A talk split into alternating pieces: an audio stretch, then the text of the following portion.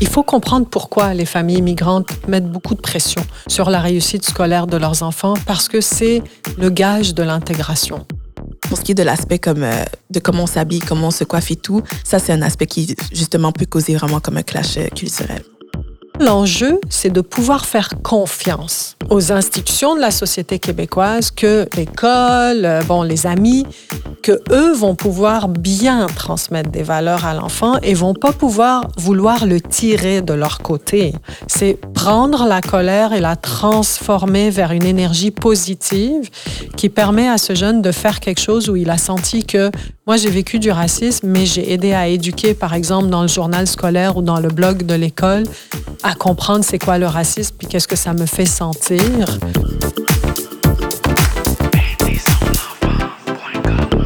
Bonjour et bienvenue à ce nouveau balado aidersonenfant.com qu'on fait aujourd'hui de concert avec la Fondation Jeune en tête. Je m'appelle Carlo Coccaro et ça me fait plaisir de vous accueillir aujourd'hui pour parler d'un sujet qu'on n'aborde pas assez, les nouveaux arrivants et la réalité des adolescents issus de l'immigration.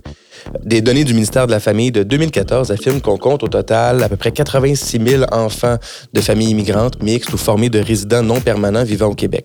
Dans certains quartiers montréalais, les élèves issus de l'immigration peuvent représenter jusqu'à 74,6 de la population scolaire, et ça, c'est le, selon le réseau Réussite Montréal.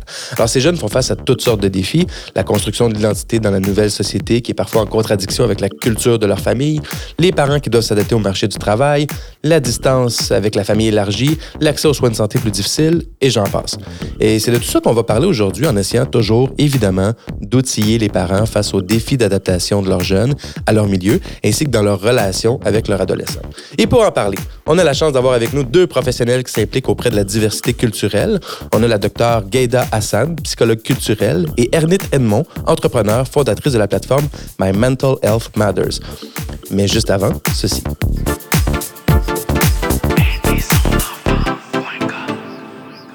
Aujourd'hui, les jeunes font face à de grands défis pour leur santé mentale. La Fondation Jeunes en tête offre depuis plus de 20 ans des ateliers de sensibilisation à la santé mentale dans les écoles secondaires du Québec. Elle propose maintenant aux familles, aux jeunes et au personnel scolaire les trousses pour la santé mentale. C'est des contenus gratuits, simples et vivants, validés scientifiquement pour faire reculer la détresse psychologique. Pour les découvrir, rendez-vous sur le site fondationjeuneentête.org.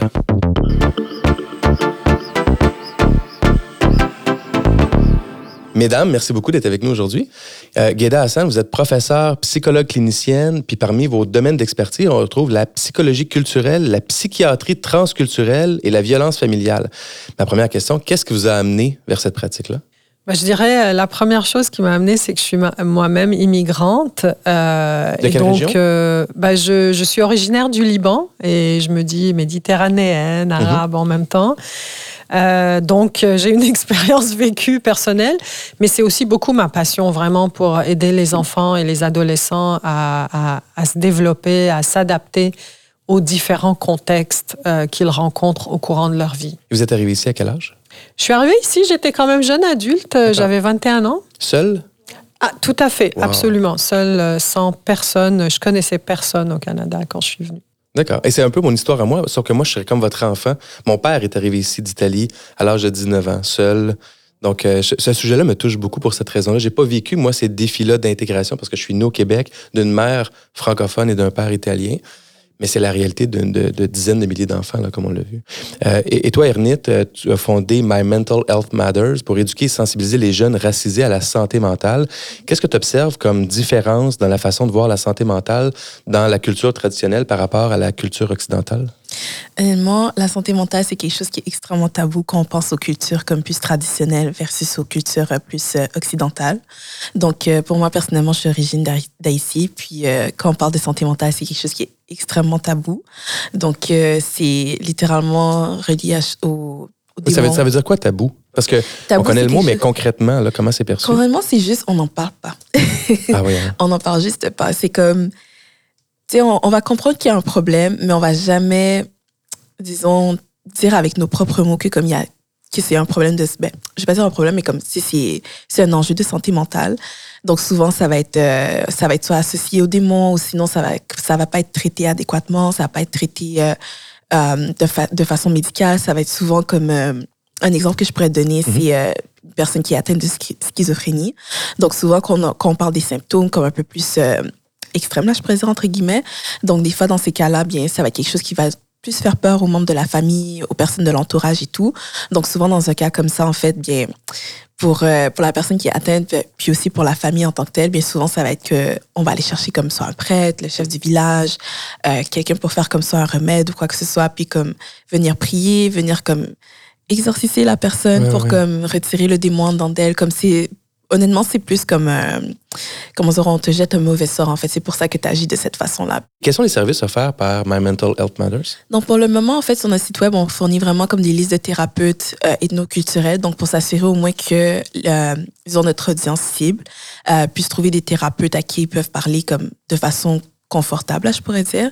Donc, on a vraiment une liste de thérapeutes différentes, d'autres d'autres ressources qui sont soit gratuites ou payantes. Puis aussi, on offre des conférences, on offre des panels où on va essayer de- d'encourager ces dialogues-là, d'encourager euh, cette reconnaissance de nos émotions, puis de faire comprendre que la santé mentale, c'est beaucoup plus large que juste euh, quand on parle de dépression, d'anxiété, mais ça va aussi dans le spectre de nos émotions, ça va aussi dans le développement de l'enfance et tout.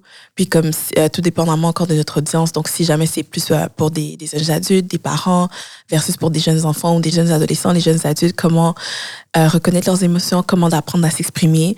Puis aussi quand ils se retrouvent dans des situations où peut-être qu'ils n'ont pas...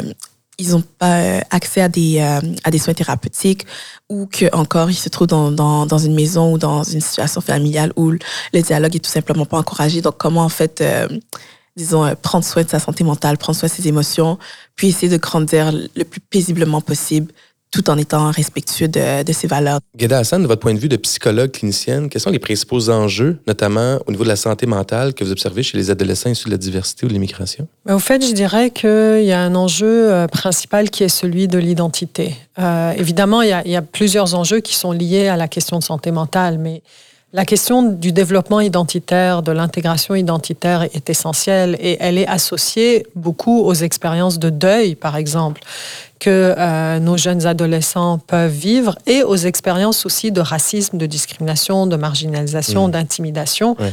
qu'ils ou elles peuvent vivre également. Et de quel deuil il est question? Alors, les, les deuils sont nombreux. Souvent, au fait, on oublie que les personnes immigrantes sont un peu des personnes endeuillées dans le sens où elles ont perdu beaucoup de choses quand elles ont immigré. Ça peut être la nourriture, euh, ça peut être le climat, mon Dieu. Oui. Ça, c'est- euh, C'est un enjeu central. Ça peut être simplement aussi euh, la langue d'origine, mais aussi la perte des relations, des amitiés, de la maison dans laquelle on vivait, des contacts avec des tantes, des cousines. Pas tout le monde immigre ici avec une famille élargie. Et on oublie que les adolescents et les enfants vivent des deuils aussi. On a tendance juste à, à voir comme si leur vie a commencé le jour où ils sont arrivés ici. Et la question identitaire est importante parce que malheureusement, souvent, les adolescents et les enfants sentent qu'ils doivent choisir entre leur Mhm. culture d'origine et leur culture Mais d'accueil. pourquoi Et les jeunes sentent ça? Qu'est-ce qui les amène à, à- à penser qu'ils doivent choisir? Plusieurs choses. D'abord, parfois, ça peut être le message qui est envoyé à la maison, dans lequel la culture d'accueil euh, est dévalorisée. Elle est perçue comme, par exemple, les valeurs québécoises ne sont pas des valeurs bonnes ou c'est des valeurs menaçantes pour la famille. Donc, des fois, ça peut être vraiment à l'intérieur de la famille que ce message est envoyé. Mais souvent, je dirais, c'est plus de l'extérieur que le message est envoyé. Ça peut être par l'école, par exemple, quand l'enfant sent qu'il n'est pas accepté dans euh, ce qu'il amène de Mhm. ses valeurs, de sa façon de s'habiller, de sa façon d'être, de la nourriture qu'il amène à l'école. Euh, ça peut être par les expériences de discrimination, de racisme, ce qu'il entend dans les médias, euh, ce qu'il voit, ce qu'il entend sur les réseaux sociaux. Donc parfois, c'est vraiment la société québécoise finalement qui envoie un message aux jeunes qu'ils ne sont pas bienvenus.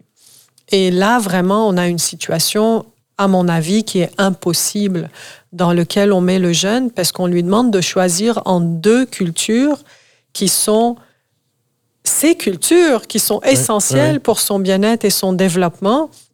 Et ce qu'on veut pas, c'est que le jeune réagisse en rejetant les deux Les deux, cultures. ouais. Et qu'est-ce qu'on veut? C'est quoi la, la- la- la solution idéale? Quelle est l'attente idéale qu'on devrait avoir si c'est pas, évidemment, de ne pas rejeter les deux et qu'on lui demande de faire un choix ou qu'il a l'impression qu'il a un choix à faire? Ben, L'attente idéale, c'est vraiment le message idéal à envoyer aux familles, aux parents aujourd'hui, mais aux jeunes qui nous entendent, c'est que L'identité, elle est multiculturelle. On, peut tous appartenir à plusieurs cultures en même temps. Je pense juste culture musicale, culture de sport, par exemple.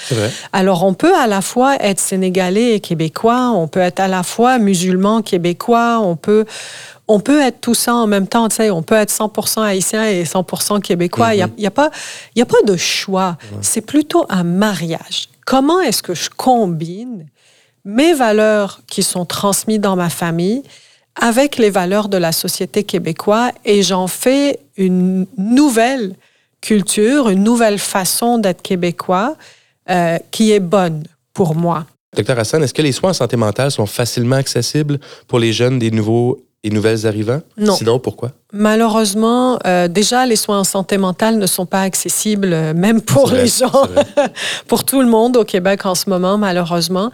Et c'est pour plusieurs raisons. Parfois, et simplement par manque d'information. Les familles arrivent, elles ne, elles n'ont pas, elles, on ne leur donne pas l'information. On le disait, des fois, elles, elles pensent même pas que c'est un problème à affronter de la même façon qu'on le ferait ici. Donc, euh, Tout à fait. Mais en donnant l'information, on alerte. C'est-à-dire que donner de l'information, c'est aussi éduquer. Mm-hmm. Hein, si on arrive euh, d'une société ou d'une culture familiale où la santé mentale est tabou, elle fait honte, faut pas qu'on en parle.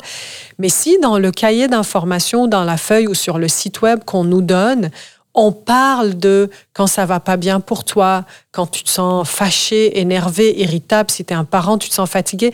Là, on est en train de faire de l'éducation sur la question de santé mentale. Donc, il manque l'information. Il manque l'information dans la langue d'origine. Euh, les services ne sont pas accessibles. Il y a des listes d'attente qui sont trop longues et malheureusement, les places où les services sont accessibles, qui sont les organismes communautaires, euh, euh, ne sont pas suffisamment financés et appuyés pour que ces services euh, existent, à mon avis, les services communautaires devraient permettre aux professionnels de santé mentale, devraient ouvrir des postes pour les professionnels de santé mentale, d'être présents dans la communauté au quotidien. Ernest, vous avez réalisé un projet vidéo où vous présentiez sept jeunes et leurs relations avec leurs parents. Euh, qu'est-ce que vous avez observé comme impact que peuvent avoir ces figures parentales-là sur le parcours émotionnel des jeunes? Beaucoup de choses, honnêtement. Euh, la plupart des participants qu'on avait eus, c'était des jeunes femmes. Et euh, c'était tout issu d'une culture comme immigrante et tout. Puis quelque chose qu'on avait remarqué en fait en faisant euh, ces séries de vidéos là, de vidéos là en fait, c'est que la plupart de ces jeunes filles là, on avait grandi, ben on a tout grandi ensemble là, je dire. Puis en fait justement c'est ça, les parents, ils étaient un peu plus exigeants académiquement parlant vers leurs leur jeune fille. Puis comme aussi dans les cultures immigrantes, ça, ça aussi c'est un, un, point à retenir, c'est que les parents souvent ils sont plus euh, stricts envers leur, envers les jeunes filles. Donc on va leur attribuer comme beaucoup plus de responsabilités.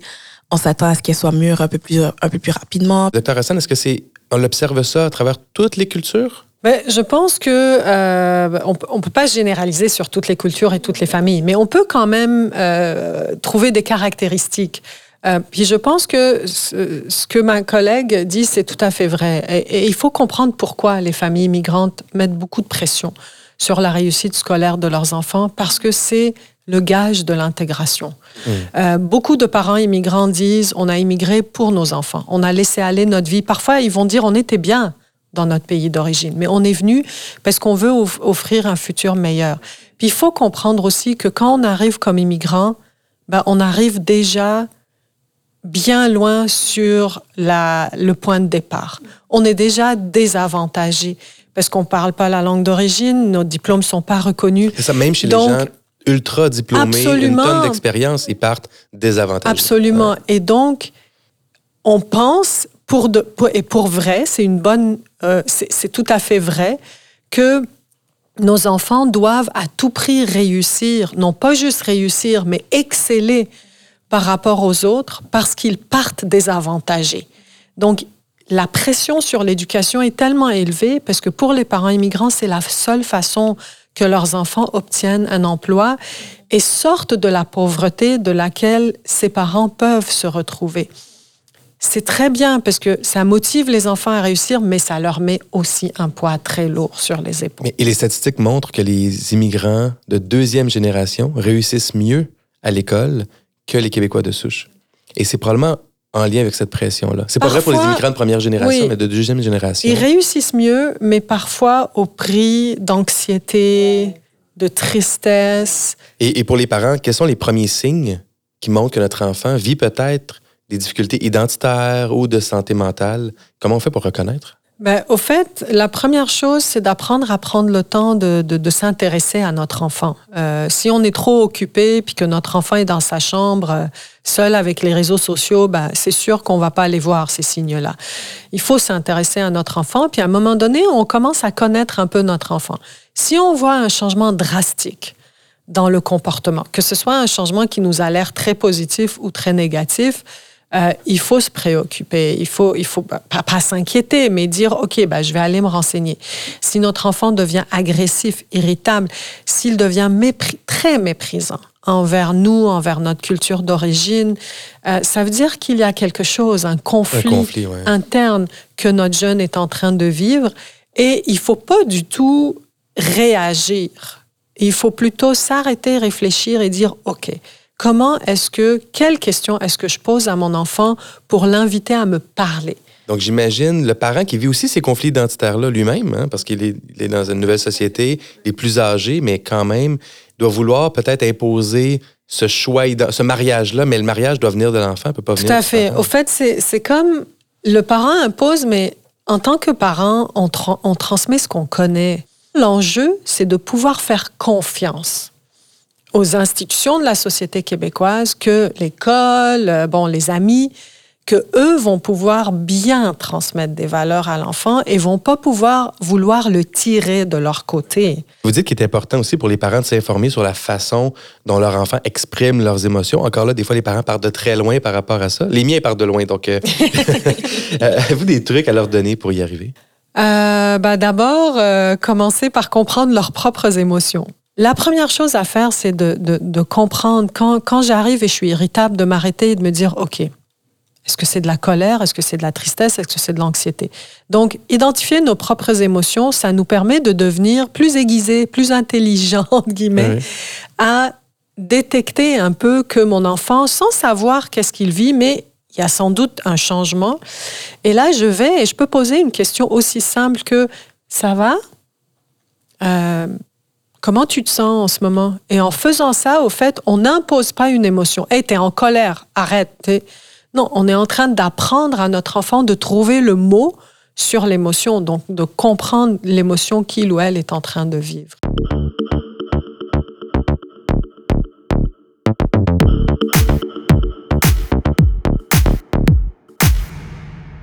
Ernit, est-ce que vous pouvez nous donner un exemple de situation qui peut provoquer une crise identitaire? On en a parlé tout à l'heure, euh, causée par la différence, par exemple, entre la culture à la maison et celle de la société d'accueil? Euh, il y en a plein, honnêtement. Um, un que je pourrais te donner, c'est des fois euh, le style de cheveux, le style de coiffure. Oui.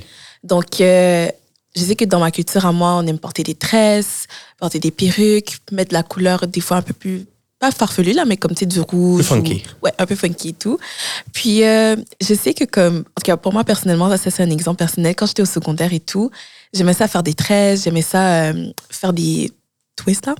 Puis comme on me disait jamais comme, tu sais, j'étais laide avec les, les, cheveux comme ça. On n'allait jamais me donner des commentaires comme ça, mais c'était toujours comme, je me souviens, j'avais des tresses que je faisais. C'était, au début c'était des tresses, puis à la fin c'était juste comme lâché, je pourrais dire, puis ça faisait comme lisse. Puis comme souvent, ce qu'on allait me dire, c'était comme Oh, c'est vraiment beau tes cheveux, mais ce serait tellement plus beau si tu n'avais juste pas les tresses, genre. c'est beau tes cheveux, mais ce serait plus beau si tu les avais pas comme ça. Oui. Donc souvent, ça allait des trucs comme ça. Ce serait, c'est beau tes cheveux comme ça, mais ce serait beau si tu les lissais. C'est vraiment des C'est petits... diplomate au moins. Comment... Ça pourrait être pire comme commentaire, ça pourrait être plus rude. Mais c'est ça, mais c'est justement souvent, c'est des petits commentaires subtils comme ça qui fait à répétition. que. Exactement, qui font en sorte que, comme, ah, ben, finalement, bien. Comment je pourrais dire ça? Comme on, commence par se détacher un peu de, um, de cet aspect culturel-là quand il s'agit des tresses et tout. Vous ne pas, on est fruit notre environnement. Donc, si tout le monde qui est dans notre, dans notre entourage et tout va avoir ses cheveux d'une certaine façon, faire son maquillage d'une certaine façon, s'habiller d'une certaine façon et tout, tout le monde veut un peu copier dans le sens que, OK, on va être accepté. Puis c'est ça aussi qui est vu comme la norme, qui est vu un peu comme le standard de beauté. Donc, veut pas, on veut s'adapter par rapport à ça. Donc, je pourrais dire que comme pour moi, personnellement, ben, comme disons que j'ai vraiment fait cette transition là de comme quand j'avais 13 14 ans mettre beaucoup de tresses alors que comme quand j'avais 16 17 ans ben je voulais comme avoir plus mon mon moment comme qui je deviens une jeune femme tout ça donc sais j'ai commencé à mettre à faire mes cheveux un peu plus lisses, euh, tu les arranger d'une certaine façon pour que ce soit vu comme plus beau et tout. C'est quelque chose que j'ai remarqué en retournant justement dans mon ancienne euh, école secondaire.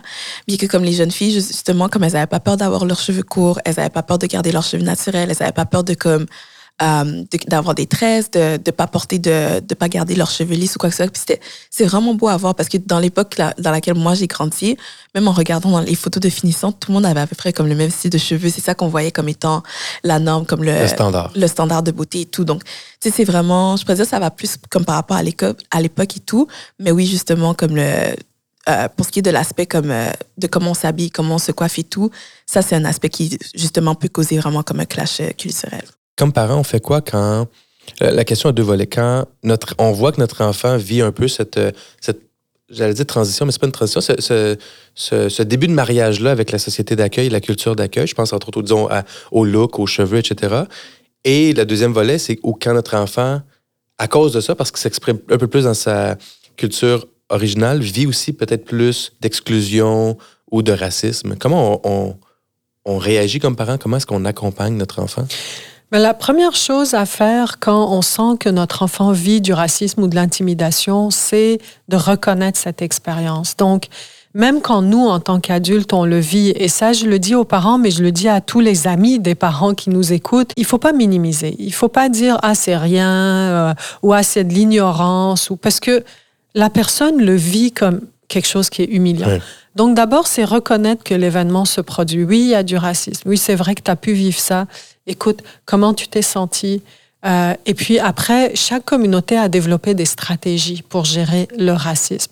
Il faut d'abord qu'on comprenne nos émotions pour pas qu'on réagisse violemment ou agressivement, puis après les gens diront, ah, je vous ai dit, ils mm. sont comme ça ou ils sont comme ci mais aussi d'aller chercher de l'aide et d'encourager les jeunes. Moi, je pense, en tant que parent, on peut, par exemple, euh, encourager nos enfants et même aller voir au niveau des communautés ou au niveau des YMCA ou des organismes communautaires ou au niveau de l'école pour faire des actions par exemple, contre le racisme. Ça peut être une initiative à l'école. Je dis souvent, c'est comme certains arts martiaux. Dans le fond, c'est prendre la colère et la transformer vers une énergie positive qui permet à ce jeune de faire quelque chose où il a senti que moi, j'ai vécu du racisme, mais j'ai aidé à éduquer, par exemple, dans le journal scolaire ou dans le blog de l'école à comprendre c'est quoi le racisme, puis qu'est-ce que ça me fait sentir. Euh, et puis si on vit du racisme sur les réseaux sociaux, ben, c'est très important de dire à notre enfant que il faut qu'il euh, mieux s'éduque et qu'il contrôle sa présence sur les réseaux sociaux. Ça sert à rien de s'engager dans des réponses. Il va recevoir des réponses pires, donc il faut vraiment se protéger contre ça. je pense qu'il faut dire aux parents aussi, corrigez-moi si j'ai tort, mais qu'il faut aussi faire confiance aux institutions, puis de le mentionner, de pas rester en vase clos, puis de, de, de soit d'appeler l'école directement ou de demander à l'enfant d'en parler à l'école ou dépendant de l'aisance du parent, parce que ces gens-là doivent réagir aussi, doivent pas laisser euh, des, des, actes de, de racisme ou de discrimination euh, sans réponse. Je pense qu'il faut vraiment en parler et encourager les parents euh, d'en parler, parce que parfois le jeune ne veut pas en ah parler parce qu'il a peur d'être plus intimidé. Mais je pense que les écoles et nos institutions ont beaucoup de travail à faire parce qu'ils ont tendance à minimiser ou à nier la présence de ces phénomènes ou à pas faire grand-chose. Puis il faut qu'ils réagissent tout de suite quand il y a un événement comme ça. C'est pas d'une manière comme punitive. Mhm. Il faut plutôt faire de l'éducation, de la prévention. En tant que psychologue culturel, vous avez aussi accompagné des jeunes qui ont des problèmes, des défis d'intégration culturelle. Est-ce qu'il y a des, une approche ou des approches qui fonctionnent mieux que d'autres? Ben, c'est euh, l'avantage de la psychologie culturelle, c'est que justement c'est une, une, une, approche qui s'adapte, euh, qui est très centrée sur le client. Donc on va s'adapter vraiment aux valeurs, à la culture, aux forces, à, à la boîte à outils euh, que la personne a développée de sa propre culture et on va utiliser ça. Je vous dirais que ce qui marche en premier, c'est ce qu'on appelle la notion de sécurité culturelle. Il n'y a pas d'aide qui va fonctionner si la personne se sent ou nos clients se sentent jugés. Hmm. Euh, qu'on va utiliser ce qu'ils nous disent pour les désavantager. Donc la première chose à établir, c'est le sentiment de sécurité culturelle. Ça veut dire quoi? Ça veut dire que la personne est respectée dans sa différence. Puis ça veut dire qu'on qu'on inclut sa différence. Si elle pense que la schizophrénie, c'est une possession, on peut pas balayer ça du revers de la main puis dire, ben voyons, c'est de l'ignorance. Non, on peut faire quelque chose qui intègre cette croyance et des services qui sont plus neuropsychologiques et psychologiques, par exemple, dans ce Mais comment on fait pour intégrer cette croyance-là? J'ai de la difficulté à, le concevoir.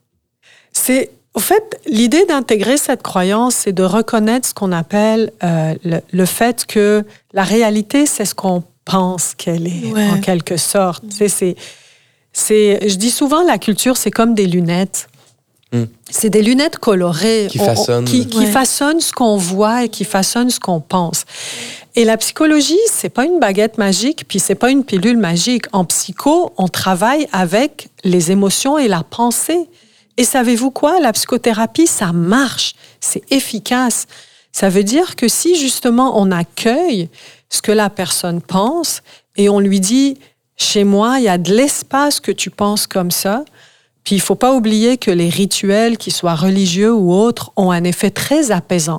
Donc on dit, OK, ce rituel-là, il va permettre de créer un sentiment de solidarité, il va apaiser le jeune, il va apaiser sa famille.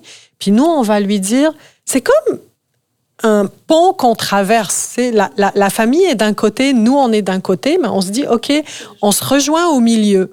Donc, vous, vous pensez que ces pratiques-là sont importantes on vous soutient là-dedans, on va vous aider que ça se passe de manière sécuritaire mhm. pour vous, pour votre jeune. Et nous, nous avons une connaissance aussi et on pense que telle ou telle affaire pourrait aider. Vous voulez le bien-être de votre jeune, nous aussi. Donc, il y a un milieu où on peut se rejoindre pour faire quelque chose ensemble. On a parlé tout à l'heure de la notion d'immigré vient avec des deuils. Donc, un, paquet de deuils euh, de, ce qu'on connaissait, de ce qu'on vivait. Euh, comment est-ce qu'on explique à notre enfant nos motivations derrière la décision d'immigrer? Puis comment est-ce qu'on l'encourage à rester en contact avec les amis, la famille dans le pays d'origine? Je pense que c'est important, en fait, comme en tant que parents, d'inclure nos enfants dans nos décisions. Donc, euh, si, on si les parents décident d'émigrer dans un nouveau pays et tout, tout dépendamment de l'âge de l'enfant, mais c'est toujours important, depuis que l'enfant est dans l'âge de, bien raisonner, de comprendre et tout, d'expliquer, en fait, OK, on va déménager dans un nouveau pays, voilà les raisons pour lesquelles on, va partir et tout. Des fois, ça peut être pour l'insécurité sociale, ça peut être autant pour l'insécurité économique ou quoi que ce soit. Puis de leur faire comprendre que, OK, oui, c'est vrai, on, quitte notre pays d'origine et tout. Oui, c'est vrai, on se sent bien de temps, comme émotionnellement parlant, socialement parlant, avec la famille et tout. Mais c'est de faire, voir aussi comme le côté positif d'aller, habiter dans un nouveau pays, puis de pas leur faire peur en tant que tel. Donc, de leur faire comprendre, écoute, en allant dans un nouveau pays, bien, ça nous promet d'avoir une meilleure vie. Euh, il y a aussi la meilleure éducation, accès à beaucoup plus de bénéfices, comme que ce soit en termes d'assurance ou quoi que ce soit. Oui, puis c'est le manque d'information qui fait peur aussi. Donc... Il y a ça. Puis il faut être réaliste. Moi, je pense à un jeune, euh, en tout cas, ma collègue euh, utilise beaucoup cette. Ben, est arrivé qu'elle ait utilisé cette phrase-là d'un jeune qui a dit Mes parents m'ont dit que on ira au paradis et je suis en enfer. Ce que j'essaie d'expliquer ici, c'est qu'il faut aussi être réaliste, c'est-à-dire dire à l'enfant qu'on va vivre des défis, on va vivre des difficultés, mais on est fort. Ça va juste nous rendre plus forts, on va développer des capacités. Euh, il y a une pièce de théâtre, euh, un documentaire qui s'appelle, euh, je pense c'est sur tout.tv, je conseille vraiment aux parents de regarder ça, ça s'appelle Bagage. C'est une pièce de théâtre qui a été faite avec des jeunes adolescents d'une école secondaire à Montréal, où les adolescents parlent un peu de comment euh, ils vivent ce choix-là d'immigration ou ce manque de choix au mm. fait d'immigration, parce que pas tous les parents immigrent par choix. Euh, et je crois que en voyant cette pièce de théâtre, je pense en tout cas que tout parent va être très touché, parce que pour la première fois, ils vont pouvoir comprendre euh, ce que l'adolescent ou l'adolescente vit, comment elle le voit de, sa propre, de ses propres lunettes, cette expérience d'immigration, puis ça va sans doute créer un rapprochement entre le parent et leur jeune, parce que tout d'un coup, on va les regarder plus avec un œil d'empathie plutôt qu'un œil de ah c'est un jeune qui, qui fait son difficile, euh, qui n'écoute pas. Euh. Et scène, comment puis-je être un acteur positif auprès de mes proches qui sont des nouveaux arrivants euh, pour les sensibiliser à la cause de la santé mentale des jeunes sans être moi-même un nouvel, un nouvel immigrant? Je pense que la première chose à faire, c'est de devenir solidaire dans notre quartier, dans le sens où euh, connaître qui sont nos voisins, s'intéresser à nos voisins. Euh, les recherches montrent quelque chose euh, qui est très important, c'est que au niveau de la santé mentale, les conditions d'accueil jouent un rôle parfois même plus important que des traumas qui ont été vécus dans le pays d'origine Ah oui, sur oui. la santé mentale, tout à fait, de la personne immigrante, du jeune et des parents. Donc, en étant accueillant, euh, en étant positif, en, donnant de l'information sur ah tu sais euh, il y a telle épicerie c'est beaucoup moins cher, euh, il y a tel organisme communautaire je sais qu'ils aident dans le CV. Souvent ce qui change c'est ça a l'air simple ce que je suis en train de dire mais des fois des grandes choses arrivent dans des choses très simples. Juste sentir que la personne est intéressée, qu'elle est concernée par nous, parfois change du tout au rien, change énormément de choses.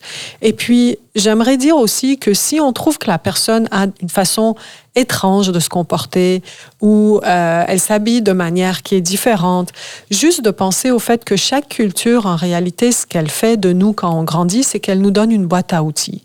Et cette boîte à outils-là, elle est très adaptée quand on est dans notre culture. Puis quand on change de culture, ben c'est comme si les outils qui sont dans cette boîte ne sont pas tout à fait bons pour résoudre les problèmes. Oui.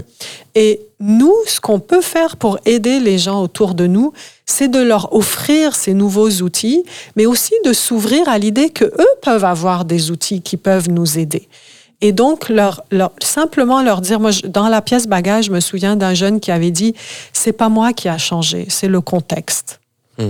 Et je pense que c'est important à ce niveau-là de comprendre que parfois, c'est vraiment juste une question de donner accès aux ressources et à l'information des gens autour de nous et s'intéresser à ce qu'ils vivent. Et ça va pas être hey tu connais-tu la dépression puis l'anxiété? Non c'est pas ça. C'est que tu sais quoi? Parfois on va tous pas très bien. Puis je suis là pour qu'on en parle ça peut être aussi simple que cette invitation Ça fait que ces gens-là vont se sentir humains et non juste un immigrant ou euh, une personne Tout à différente. fait, ouais. tout à Puis on fait. se doute pas, pour les non-immigrants, on se doute pas à quel point on prend les choses pour acquis ici, que ce soit la- le fonctionnement du système scolaire, Oui, le fonctionnement à l'épicerie, le système de santé. On a de la misère nous-mêmes à gérer notre système de santé puis à, prendre un rendez-vous. Imaginons pour un- une famille immigrante qui est là fait. depuis un an ou deux, ça doit être l'enfer, simplement essayer de comprendre les Absolument. tenants aboutissants de tout ça. Donc, c'est, c'est pas banal, puis c'est une surcharge cognitive qui est immense et émotionnelle aussi. Absolument. quand on parle du système de santé et de l'éducation. Donc, euh, le- Tout à fait. ce que j'entends, c'est que le, le petit mot, le- le- le- la tape sur l'épaule, la, la prise de main une fois de temps en temps, juste ça, ça peut faire un monde de différence Absolument. dans le bien-être émotionnel, puis l'impression d'être, d'être accueilli dans sa nouvelle culture. Et, et toi, euh, Ernest, est-ce que tu as des, des- des suggestions sur comment aider ou accompagner des, familles immigrantes? Euh, honnêtement, je pense que c'est vraiment dans l'accueil. Donc, je pourrais dire comme, tu de se montrer accueillant, puis de se montrer, tu sais, compréhensif et ouvert d'esprit par rapport à ça. Donc, quand, que ce soit comme euh, au niveau scolaire, au niveau professionnel, euh, ou juste comme dans le quartier et tout, comme une nouvelle personne arrive et tout. Donc, je pense que c'est vraiment important de se montrer accueillant, puis, tu sais, d'être ouvert d'esprit et euh, comment je pourrais dire ça? Comme sais juste d'aller vers la personne et de se présenter et de dire ok moi ça c'est mon nom. Euh, tu voilà, bienvenue dans le quartier ou bien bienvenue à l'école et tout. Puis tu sais si jamais tu as des questions quoi que ce soit sais, n'hésite pas à venir me à venir me voir. Puis juste de faire un petit point de contact comme ça je trouve que ça, souvent ça aide à, à ouvrir une certaine porte. Puis peut-être pas que la peut-être que la personne va pas venir vers vers toi comme dans deux jours là ou quoi Ouais. que ce soit mais éventuellement quand cette personne là va être en détresse ou elle aura besoin de quelque chose ou elle sait pas vraiment vers qui se tourner mais sûrement ce sera la, la première personne vers qui cette personne-là va se, va se tourner dans un moment comme celui-là. Donc, c'est vraiment d'ouvrir la porte et tout. Puis, euh, c'est ça. OK. Et ma dernière question, c'est concrètement, quelles sont les ressources disponibles pour les familles? Ben, je pense que la première chose à faire, c'est d'aller euh, se renseigner au niveau du quartier. Donc, ça peut être dans le bureau d'accueil du quartier, ça peut être dans un organisme communautaire, ça peut être les YMCA souvent qui ont de l'information sur euh, les différents services et ressources. Donc, euh, en arrivant, on essaye d'obtenir cette liste de ressources-là qui existent dans notre quartier et euh, d'essayer de, de, de, de contacter finalement ces ressources. Il y a bien sûr toujours le CLSC, euh, il y a aussi l'école, ne pas hésiter. Et euh, il y a des intervenants finalement un peu de jeunesse dans les maisons de jeunes, dans les différents quartiers dans lesquels des ressources sont disponibles.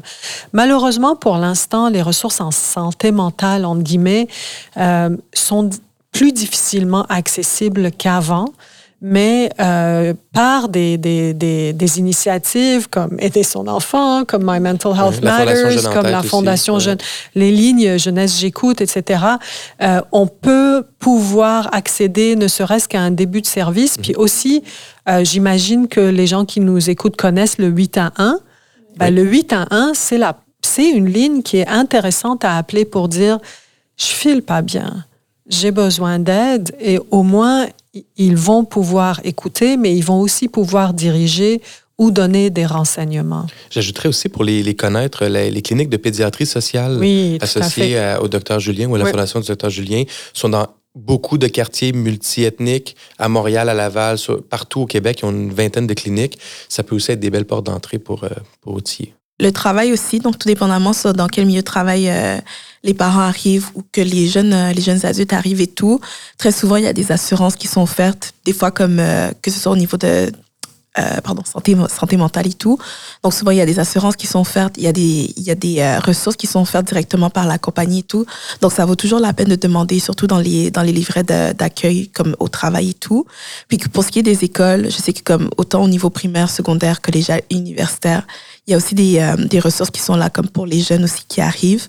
Donc ça aussi, ça vaut la peine de demander. Mais les centres communautaires aussi, c'est aussi une belle porte d'entrée. Puis j'aimerais juste dire aux adolescents, adolescentes ou aux parents qui nous écoutent, juste de faire attention aux ressources sur Internet. Euh, parfois, quand euh, une personne adolescente euh, sent qu'elle n'est pas écoutée par ses parents ou sa famille ou le milieu, elle va naturellement, on va se tourner par Internet pour trouver des ressources, juste de prendre le temps de vérifier.